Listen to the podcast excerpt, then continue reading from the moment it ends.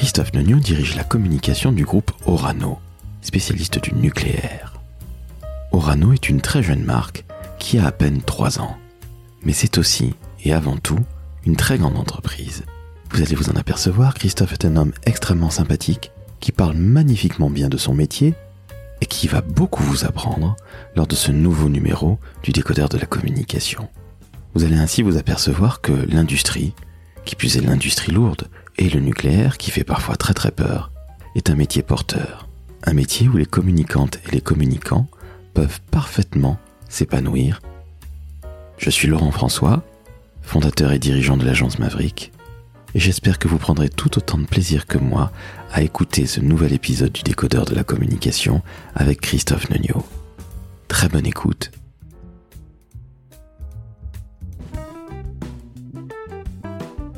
Le décodeur de la communication, un podcast de l'agence Maverick. Salut Christophe. Bonjour Laurent. Comment va? Bah ça va très bien, écoute. Merci à toi de m'accueillir chez Orano.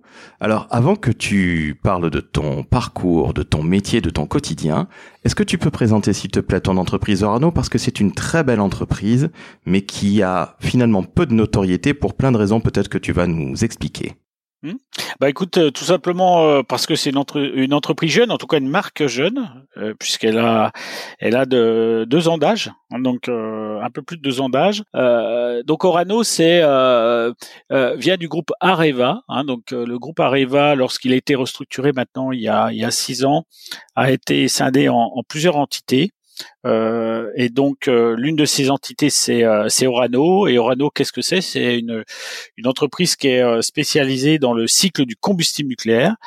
nous sommes quasiment dans les trois premiers mondiaux sur chacun de nos métiers. Alors les métiers qu'est-ce que c'est? Bah, C'est d'extraire de l'uranium, ensuite de le transformer pour en faire un combustible nucléaire et puis, lorsqu'il a été utilisé euh, dans une centrale nucléaire, eh bien, c'est de le recycler, hein, puisque 96% du combustible utilisé dans une centrale peut être recyclé pour être réutilisé et refaire un combustible. Et tout ça, à tout ça s'ajoutent des métiers euh, tels que le transport. On est le numéro un mondial du transport de matières nucléaires, et puis de l'ingénierie. Et également, euh, on, on, on, travaille euh, sur des, des, recherches pour utiliser la radioactivité pour trouver des traitements contre le cancer. donc avec des thérapies assez assez innovantes qu'on appelle des thérapies alpha. Euh, et donc qui sont en, cours de développement. Voilà, c'est Orano, c'est 16 000 personnes euh, implantées dans, on travaille dans 17 pays et, euh, et avec un chiffre d'affaires qui est de l'ordre de, de 4 milliards d'euros. Donc un très beau fleuron de l'industrie française. Oui, avec euh, et avec euh, Orano, c'est euh, c'est la. Moi, j'ai coutume de dire, c'est la c'est l'entreprise rêvée pour les ministres du commerce extérieur français ou les ministres de l'économie française, puisque c'est une entreprise donc qui a trois quarts de, de, plus de trois quarts de ses effectifs en France, avec ses usines de, en France, et qui a par contre près de 60% de son, chiffre d'affaires qui est réalisé à l'étranger. Donc nous sommes une entreprise qui exporte en fait, qui produit en France pour exporter, euh, notamment vers l'étranger. La France qui marche à l'étranger et qui s'exporte, félicitations.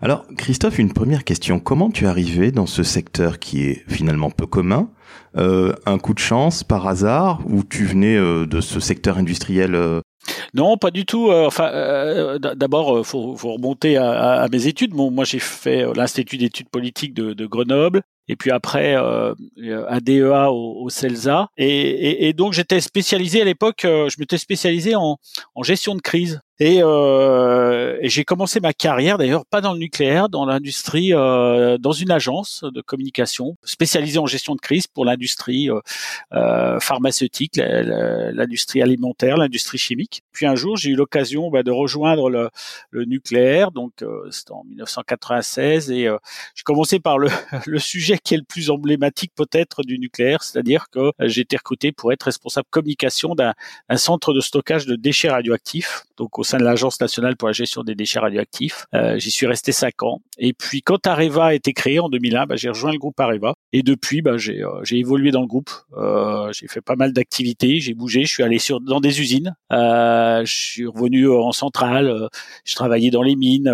et puis, puis c'est comme ça que je suis arrivé à la, fin pour être directeur de la communication d'Areva déjà. Et puis désormais d'Orano. Merci Christophe pour cette présentation euh, de ton parcours et puis de l'entreprise. Ce qui est assez étonnant, c'est que tu fais un IEP, donc euh, sciences politiques, et tu arrives dans l'industrie. Alors certes, c'est le hasard, mais est-ce que tu avais une appétence pour ça ou finalement tu t'es dit euh, l'occasion fait le larron? Euh, Moi j'avais, alors je venais d'une famille qui avait travaillé dans l'industrie. Je vais vous donner une petite anecdote. une petite anecdote, c'est que mon papa a travaillé dans des usines chez Valourec, mes grands-parents aussi, etc. Et mon père m'avait dit, mon père m'avait dit, je me rappelle, ça avait marqué quand j'étais euh, quand j'étais gamin. Il m'avait dit, euh, tu feras des études pour ne pas travailler en usine. Et donc, quand j'ai rejoint l'industrie et que j'ai travaillé en usine, alors certes dans la communication, c'est-à-dire j'étais pas opérateur, mais enfin j'ai travaillé vraiment en usine. Hein. et je lui ai dit, tu vois, tu m'avais dit que je travaillerais jamais en usine, ben j'ai travaillé en usine. Donc, euh, et je pense que, alors, ce qui est intéressant, c'est que tu vois, dans les années 80, il y a beaucoup de parents euh, dont le rêve était que les, les, les, les, enfants, les jeunes ne travaillent pas en usine. Hein. Ça, montrait bien d'ailleurs qu'on avait commencé le travail, euh, je dirais, qui me paraît euh, délirant, hein, de, d'inciter à ne pas travailler en usine, de pas avoir d'usine, etc. Donc, je sais pas si vous vous souvenez hein, de, de, ce grand patron qui avait lancé la mode des groupes sans, sans usine, euh, voilà. Et donc, je trouve ça. Et, donc maintenant, quand j'y repense, je me dis toujours, ça, ça m'étonne pas qu'on a le pays parce que avec des remarques comme ça, alors que mon père a travaillé en usine tout le temps, euh, il a été bien marqué par l'idéologie ambiante qui était euh, finalement euh, c'est pas bien les usines, c'est sale, c'est pas voilà. Et, et moi maintenant rétrospectivement ayant travaillé, je peux vous dire que je regrette pas d'avoir fait mon parcours dans l'industrie parce que d'abord l'industrie euh, c'est, des métiers passionnants et puis la, vraie puissance économique d'un pays ça reste l'industrie puisque en fait l'industrie ça quelle que, soit l'industrie d'ailleurs, elle ancre, euh, le, le, travail. C'est-à-dire qu'elle, c'est elle qui va ancrer dans le long terme le, développement économique et c'est elle qui va permettre qu'il y ait des services autour. Hein. donc euh, voilà. Donc je ne crois pas du tout à, des, à, une grande puissance économique qui n'aurait plus d'industrie. Donc euh, voilà. Je te comprends parfaitement. Regarde ce qui se passe avec la crise du Covid. On s'aperçoit à quel point notre pays est désindustrialisé. On ne peut pas être qu'un pays de tourisme, de restauration et de services. Tu l'as dit toi-même. Et je trouve ça très juste. Oui, c'est tout à fait, c'est tout à fait vrai. On est en train de redécouvrir, euh, je dirais que, que, que la dépendance, elle, elle passe par la production. Hein, C'est-à-dire, on ne peut pas se contenter d'acheter. Et, euh, et puis, euh, et puis dans les usines, je, témoigne. Hein, donc, alors, ce sont des usines peut-être euh, spécifiques, hein, des usines, je dirais nucléaires, mais enfin, bon, il y a des usines chimiques, il y a des usines de production de, voitures, d'automobiles, etc. je peux vous assurer qu'il y a, il y a plein, plein, plein de métiers super passionnants. Donc, parce que la, la, vraie économie, elle est là. Donc, elle est dans la, dans la, dans, la production. Donc, et je même, je ferais le parallèle un peu avec l'agriculture d'ailleurs. Si on veut avoir une, une, puissance économique équilibrée, il faut de il faut une production agricole, il faut une production industrielle et il faut des services bien entendu parce qu'on a besoin aussi. Hein, mais euh, l'un ne va pas sans l'autre. Le primaire et le secondaire sont absolument essentiels. Il n'y a pas que le tertiaire dans la vie.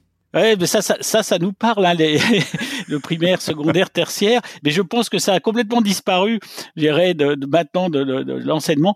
Mais on découvre, j'irais, enfin, tout le monde est en train de redécouvrir pourquoi l'industrie est, est, euh, est importante. Hein, donc, euh. Nous sommes bien d'accord. Christophe, quel est ton quotidien de directeur de la communication chez Orano? Est-ce que tu peux nous expliquer combien de personnes tu diriges, combien tu manages? Parce que c'est un très grand groupe, une très belle structure. Comment, c'est quoi le, quotidien de Christophe en tant que DIRCOM chez Orano?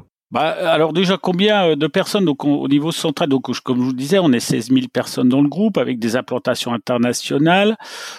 Au niveau de la communication, si je prends toutes les équipes, euh, bon, en centrale, c'est une équipe d'une vingtaine de personnes. Au total, en, communication, c'est, ça oscille entre 50 et 55 euh, personnes. Et, euh, finalement, le quotidien, euh, le quotidien d'un, d'un directeur de la communication, euh, on va, on va dire, il se partage entre en, en, trois, trois parties. Hein. Euh, premièrement, il y a, y, a, ben, il y a, toute une partie euh, naturellement, euh, de, de management, hein, donc euh, de management des équipes. Donc euh, ça c'est important, hein, c'est-à-dire de euh, d'assurer le management des équipes, de suivre, gérer comment la, la, production de, de, de, ces équipes, comment ils fonctionnent, etc. Donc ça c'est la, la, première partie. La deuxième partie, il y a, il y a, il y a toute la partie effectivement bah, d'accompagnement hein, euh, de, la, de, la, direction, euh, les sollicitations de la direction du groupe euh, par rapport à leur prise de parole, qu'elle soit écrite, orale. Donc, euh, donc c'est la deuxième partie. Alors c'est, pas seulement le directeur général, c'est également sont également les, les, directeurs, les membres du Comex. Et puis et puis la troisième partie, on va, on va dire c'est la partie vraiment comme, c'est-à-dire à la fois bah, le, le, suivi de l'actualité, de, de, la production aussi. Moi, je, je, je, je pense que c'est important quand on est quand on est directeur de la de la communication de continuer de produire soi-même, hein, donc euh, ne pas être uniquement dans le faire faire, mais continuer d'écrire. Hein, donc euh, euh, et ça, ça c'est quelque chose auquel je tiens. Et puis, comme je vous le disais, bah, toute l'actualité, la partie réseaux sociaux aussi, hein, donc surveillance des réseaux sociaux, être sur les réseaux sociaux, interagir sur la communication. Mais Laurent, pour répondre à ta question, par contre, il n'y a, a, pas de journée type. Hein. La journée type, elle n'existe pas, c'est-à-dire que bon comme tout le monde, j'ai des réunions qui sont prévues ou des, des, points qui sont prévus sur certains sujets, mais je ne sais pas le matin comment va se dérouler ma journée. Euh, forcément, puisque quand on est la communication, on interagit avec l'interne et l'externe, et donc, euh, et c'est ce qui fait le charme de ce métier. Hein, euh, ça, euh, voilà, je ne, je ne sais pas dans une heure ce qui va se passer. Hein, donc, je peux très bien être sollicité par un journaliste, par euh, par une sollicitation interne, etc. Donc, il faut aussi se manager euh, des, des, des, plages pour pouvoir euh, répondre à, à, l'imprévu. Ce qui demande une très grande rigueur d'organisation. Hein, donc, euh, euh c'est quelque chose qui, est, qui, me paraît important sur la, dans la communication. En effet, nos métiers de communication, de marketing et digital sont des métiers où on, on ne sait pas à quoi demain va ressembler, ni la prochaine heure, comme tu le dis très justement. justement, tu es le directeur de la communication d'une très grande entreprise. Est-ce que ça n'est pas parfois un peu difficile, voire usant, d'être un peu, euh, je vais pas dire le pompier de service parce que c'est évidemment autre chose, mais tu es tellement sollicité par ton top management, par les réseaux sociaux, parce qu'il peut y avoir des attaques, et tu fais, tu es dans une entreprise qui finalement, je vais pas dire qu'elle n'est pas aimée, mais il y a beaucoup de gens qui ont beaucoup de défiance à son égard, ce que je trouve assez étonnant, mais bon, pourquoi pas, tu le sais mieux que moi. Est-ce que parfois c'est pas usant? Parce que tu as sur les épaules, outre le management, outre un gros service, tu as quand même énormément de... Enfin, le bagage est lourd à porter, non? Oui, alors bon, euh, bon déjà... Euh...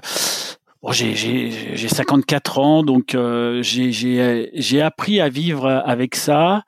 Euh, j'ai eu, eu la chance, j'ai eu la chance de commencer par euh, par des postes très très compliqués. Quand je, quand je disais euh, euh, tout à l'heure que j'avais commencé dans une agence pour la la gestion de, de crise, euh, et travailler notamment dans l'alimentaire. juste une anecdote. bon, j'avais 20, 27 ans, 26, 27 ans, donc je commençais ma carrière. Et euh, à l'époque, je travaillais dans une agence qui, qui travaillait pour le centre d'information des, des viandes, donc dans l'alimentaire. Et un jour, donc euh, ça m'a beaucoup marqué.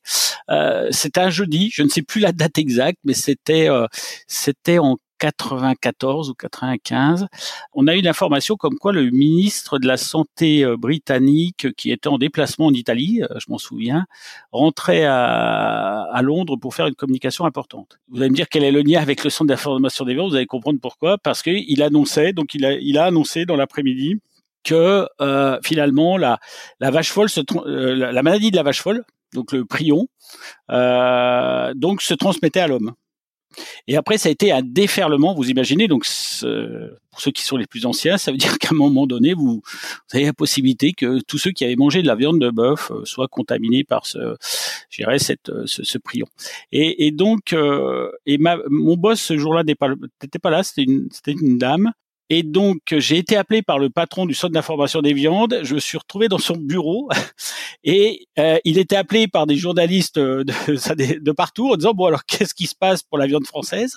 Et, moi j'étais dans son bureau, j'avais 26 ans. Il m'a dit bon maintenant qu'est-ce que je fais en termes de com? Et, euh, et donc il a bien fallu, euh, euh bah, que je l'aide ce, ce, ce monsieur. Alors c'était pas une situation très très rassurante quand vous avez euh, cet âge-là et que vous êtes jeune. Mais après, qu'est-ce que ça m'a, qu'est-ce que ça m'a appris? Euh, Ça m'a, ça m'a appris euh, d'abord que bah, il faut être voilà réactif, capable de trouver des solutions, et ça m'a permis de relativiser ensuite parce que là c'était vraiment une crise très très forte quoi et très soudaine. Et, et donc pour répondre à ta question sur est-ce que c'est lourd ou pas alors avec l'expérience, avec euh, avec toutes ces expériences passées, etc. J'avoue que je, le vis très bien, hein, donc euh, c'est pas c'est pas quelque chose qui me pèse. Euh, donc j'ai l'habitude et puis je suis dans un domaine qui est, comme tu le disais, habitué à être controversé et donc euh, je dirais c'est c'est mon c'est un mode de un mode de fonctionnement que que j'ai trouvé et, et, et, le point le plus important, hein, c'est que je suis pas tout seul, c'est-à-dire que j'ai des équipes et, et, et, donc je porte certes à un moment donné une la responsabilité de certaines décisions, mais euh, il y, a, des équipes qui travaillent, il y a des communicants qui sont sur les sites, euh, qui font le boulot, etc. Donc euh, aussi, et donc voilà, c'est aussi partagé. Hein, donc donc voilà, mais en même temps c'est passionnant. Hein, donc je n'ai jamais travaillé dans un domaine d'activité sans gestion de crise, quoi. Donc ça n'est, j'ai passé ma carrière non pas à gérer des crises, heureusement, mais en tout cas uniquement dans des domaines où il y avait de la gestion de crise et, et c'est aussi ça qui m'a qui m'a intéressé. Je comprends, ça doit être absolument passionnant, ça doit être stressant, euh, mais absolument passionnant. J'ai une petite question, euh, peut-être que les plus jeunes ne sauront pas qui c'est, mais est-ce que tu as travaillé avec Anne Lauvergeon chez Areva? Oui, oui, oui. Alors pas directement parce que quand j'étais euh, quand j'étais dans le, le, groupe Areva, moi je suis arrivé en 2001 à la, création d'Areva et euh, bon, avant d'être directeur de la communication, je suis passé par euh, pas mal d'entités, hein, donc en centrale, puis après j'ai été directeur de la communication d'une usine importante, l'usine de la Hague qui fait du, du recyclage de, de, combustible. Ensuite j'ai travaillé dans les activités minières, etc. Donc moi j'étais plutôt dans les dans les strates opérationnelles. Donc donc je je rencontrais de l'Auvergeon, mais je travaillais pas directement avec elle. Hein, donc euh, voilà, parce que j'étais pas au poste où je suis, euh, où je suis désormais quoi. Entendu. Alors, euh, directeur de la communication d'Areva aujourd'hui Orano, depuis combien de temps alors? Tu es arrivé il y a 20 ans, pile poil? Eh Oui, 2001 de, voilà 2001 et vous voyez pour euh, 2001 je suis entré dans le groupe et pour euh, être euh, je suis devenu directeur de la communication en 2016 donc euh, voilà c'est un long cheminement hein, donc et, et, et pour ce cheminement et moi j'incite vraiment hein, tous les tous les tous les jeunes collègues qui, qui, qui feront de la communication et qui le feront euh, dans le domaine industriel ou autre d'ailleurs je les incite vraiment à aller travailler, parce que ça m'a beaucoup appris, à aller travailler sur le terrain, c'est-à-dire aller travailler dans les dans les unités opérationnelles, dans les usines. Euh, euh, voilà, c'est là c'est là qu'on apprend vraiment la, la communication. Moi, j'ai j'ai j'ai appris mon mon métier, euh, certes par une formation théorique au début, mais c'était vraiment une formation théorique hein, à, à, Sciences Po et, au CELSA, certes dans, dans l'agence où j'ai travaillé, mais vraiment sur le terrain. Hein, donc euh, c'est là, c'est là où on se confronte aux, vraies réalités de la communication, et c'est là où on s'aperçoit que ce n'est certainement pas quelque chose de superficiel, mais que pour bien la maîtriser, il faut vraiment connaître, euh, le sujet et donc la réalité opérationnelle, la réalité des, des personnes aussi, a des gens qui, qui, travaillent. Quand vous faites de la communication interne, vous communiquez avec des personnes, avec des salariés, et donc euh, il faut les connaître, hein, sinon vous, vous passez à côté l'humain, l'humain, l'humain, même dans les métiers à forte euh, connotation technique ou technologique ou énergie. Et ah oui, oui. Bah oui, oui, bien entendu. Hein. On est des hommes et des femmes avant tout, hein, donc euh, voilà, hein, euh, à tous les niveaux. On est d'accord. Et la communication, il n'y a pas plus humain justement que la communication. C'est ça qui fait la, la beauté, la richesse de notre métier. Alors justement, Christophe, tu sais que nous sommes écoutés par des jeunes, tu donnais déjà un premier conseil en disant soyez proches du terrain, les femmes, les hommes qui construisent euh, la maison. Est-ce que tu aurais d'autres conseils à donner pour quelqu'un qui veut se lancer dans la communication, le marketing, le digital? D'abord, euh, je, pense que le premier point, euh, c'est d'être persuadé que l'on est fait pour ce métier. Hein. Euh, c'est un métier certes de technique, hein, il faut maîtriser un certain nombre de techniques, un certain nombre de compétences, mais il faut avoir cette prédisposition, c'est-à-dire vous êtes forcément tourné vers les autres. Hein, donc, euh, et c'est un métier de service. Euh, il faut vraiment garder en tête qu'on ne communique pas pour soi, mais on communique pour les autres. Euh, moi, c'est ce que je dis. Je suis, je suis pas le public visé quand mes, quand mes collègues proposent des, des, des outils de communication, des, des, des messages, des, des, des, flashs, des communiqués de presse. Je la façon dont je les lis, c'est de dire est-ce que celui qui va le recevoir va le, va le comprendre, va l'apprécier, va voilà. Donc ça c'est c'est vraiment être tourné vers les autres. Ça c'est le premier point. Et puis après, euh, il faut bien euh, se mettre en tête que c'est c'est un métier de vraiment de rigueur. Hein, euh, c'est-à-dire c'est un métier de précision. que ce soit dans l'image, que ce soit, j'irais dans le dans le dans les dans le verbe, hein, dans les dans, dans, les dans les phrases. Euh, il faut être très très précis. Euh, on peut pas survoler. Hein. On peut être, on peut avoir la tentation d'être attiré par ce métier, euh, en ne voyant que le l'écume des choses. Euh, finalement, c'est vraiment euh, euh, la rigueur, il faut être impliqué et c'est le conseil que je donnerais. Et puis le troisième euh, conseil, ce serait de, de, de ben après il faut trouver sa, sa voie, c'est-à-dire que parce que dans la communication vous avez plein de métiers différents, hein, et, et, puis peut-être le domaine où vous allez vous allez vouloir travailler.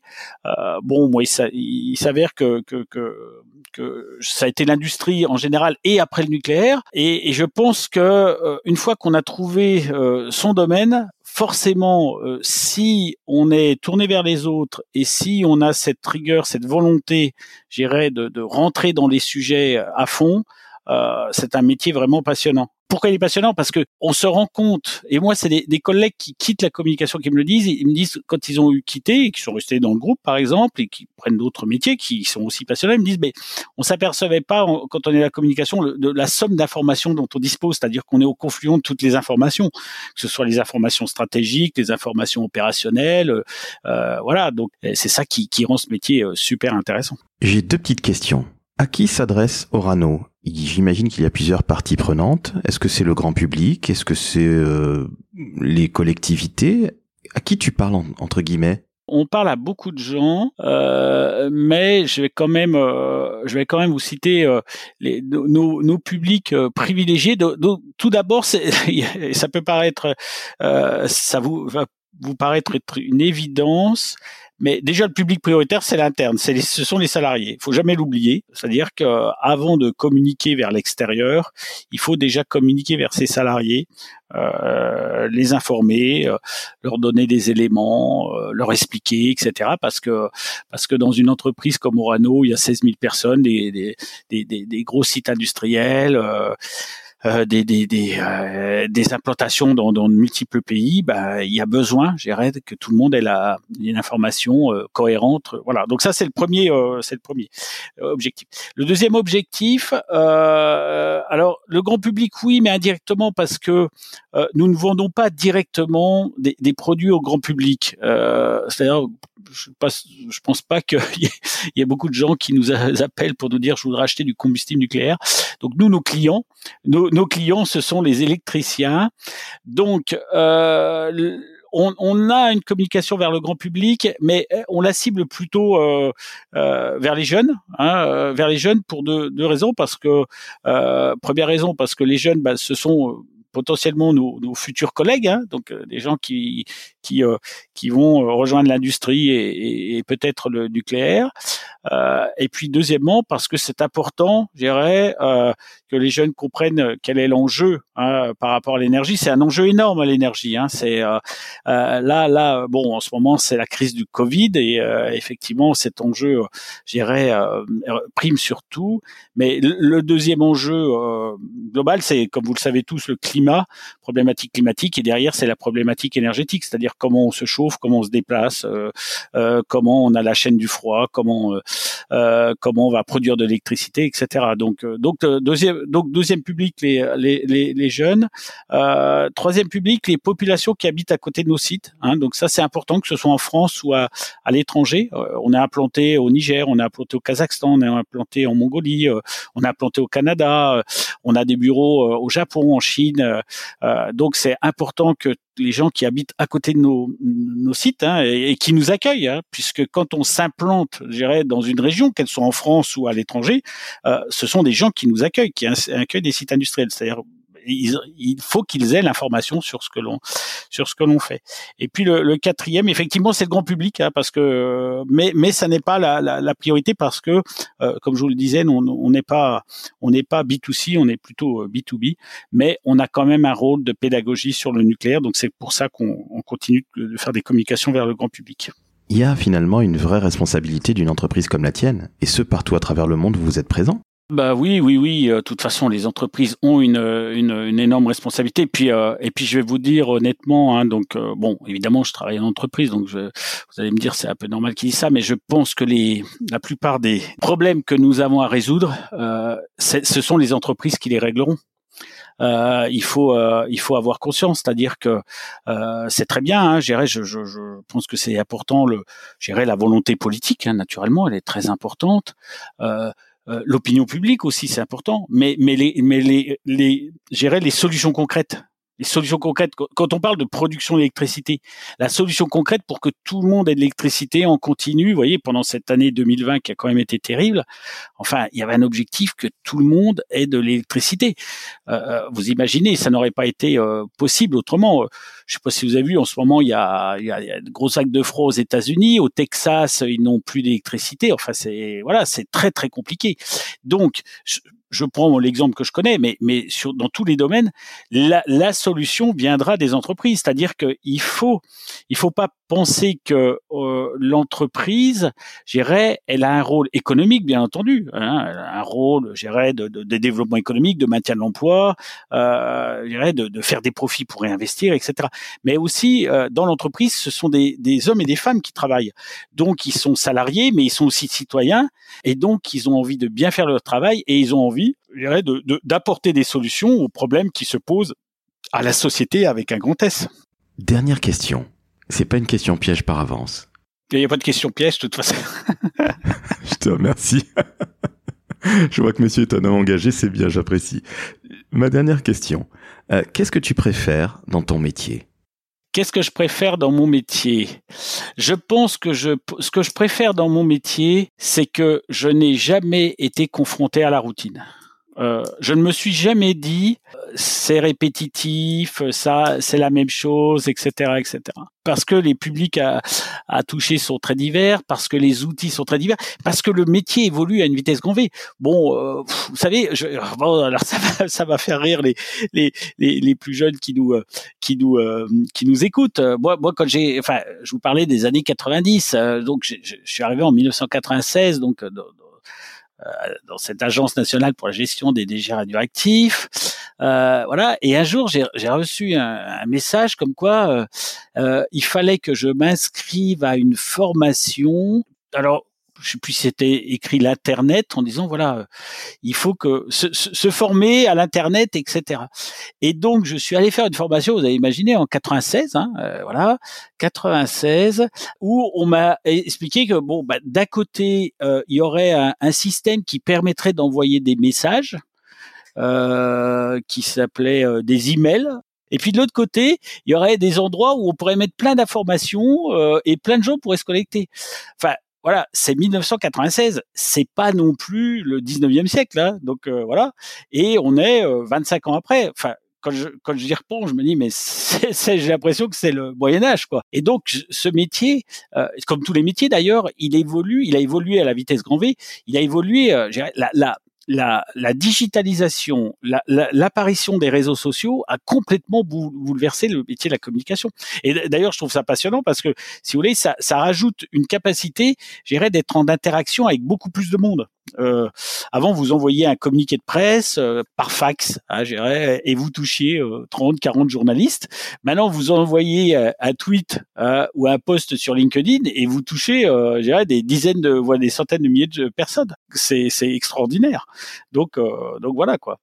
Euh, alors avec après euh, la capacité et ça et ça, vous voyez, je reviens sur la, maîtrise qu'on doit avoir parce que euh, attention, hein, quand on communique vers des centaines de milliers de personnes ou des dizaines de milliers de personnes, eh ben, il faut quand même bien maîtriser ce que l'on fait, ce que l'on dit, puisque nous sommes une entreprise, hein, et donc on doit maîtriser son, son message, son contenu, euh, et d'où la, d'où l'importance de la rigueur, mais une rigueur qui s'est rajoutée maintenant avec la rapidité. Hein, donc, faut à la fois être très rigoureux et très rapide. Donc, euh, donc, faut bien maîtriser. Eh bien, écoute, merci à toi, Christophe. C'est sur ces très bons mots que nous allons nous quitter. Alors, euh, quand Christophe parle d'Internet, euh, peut-être que les plus jeunes, ou en tout cas les moins jeunes d'entre nous, se rappelleront des modems 56K. c'était vraiment euh, au XXe siècle. on a l'impression que c'était il y a à peu près 8000 ans. En tout cas, Christophe, c'était absolument passionnant. Tu parles magnifiquement bien de ton métier. Vraiment, je te remercie du fond du cœur. Eh ben, écoute, merci beaucoup Laurent hein, donc, de m'avoir laissé la parole et puis, et puis bienvenue dans la communication à ceux qui, qui souhaiteront nous, nous rejoindre. Hein, donc voilà. C'est un excellent métier, c'est un très très très très beau métier. Chers amis, il est temps que je fasse ma petite promotion. Vous le savez, si vous avez aimé le podcast, vous notez, vous partagez, vous commentez et vous mettez 5 étoiles sur Apple Podcast. Christophe, je te dis encore une fois un très très grand merci pour cet entretien passionnant. Merci Laurent. Et je te dis à très bientôt. Eh bien écoute, à, bientôt. Ciao ciao.